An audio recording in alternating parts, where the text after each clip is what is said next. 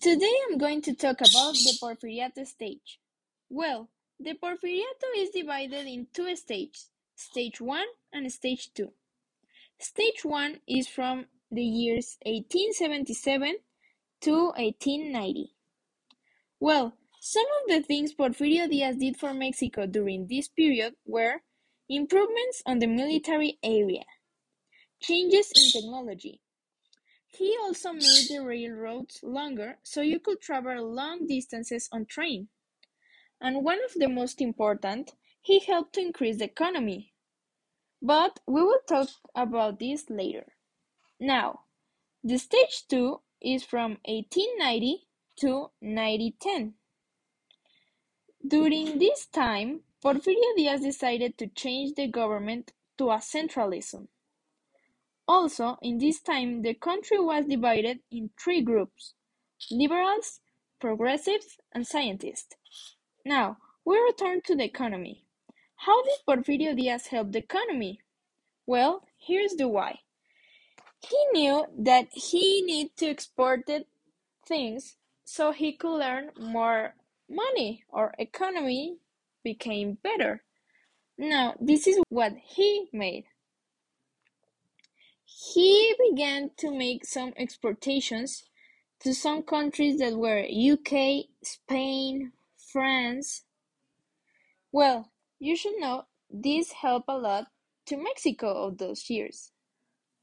Why is that? Because the amount of money that the country makes in a year, also known as the PIB or Producto Interno Bruto, increased 2.1% from what it used to be on the years before. Now, what happened is that Porfirio Diaz didn't notice that he didn't distribute that money on the correct way. Why is that? Because he distributed that money to the people on the upper class. And you are gonna say, what happened to the lower class? Well, they worked and worked, but became poor and poor. What happened here? The poor began to manifest and call out the government what they were living, that they weren't getting enough money of what we had earned. So the government didn't care and oppressed them. Now, my opinion, I think if Porfirio Diaz was like organized better or could distribute that money better, he wouldn't have problems with the lower class.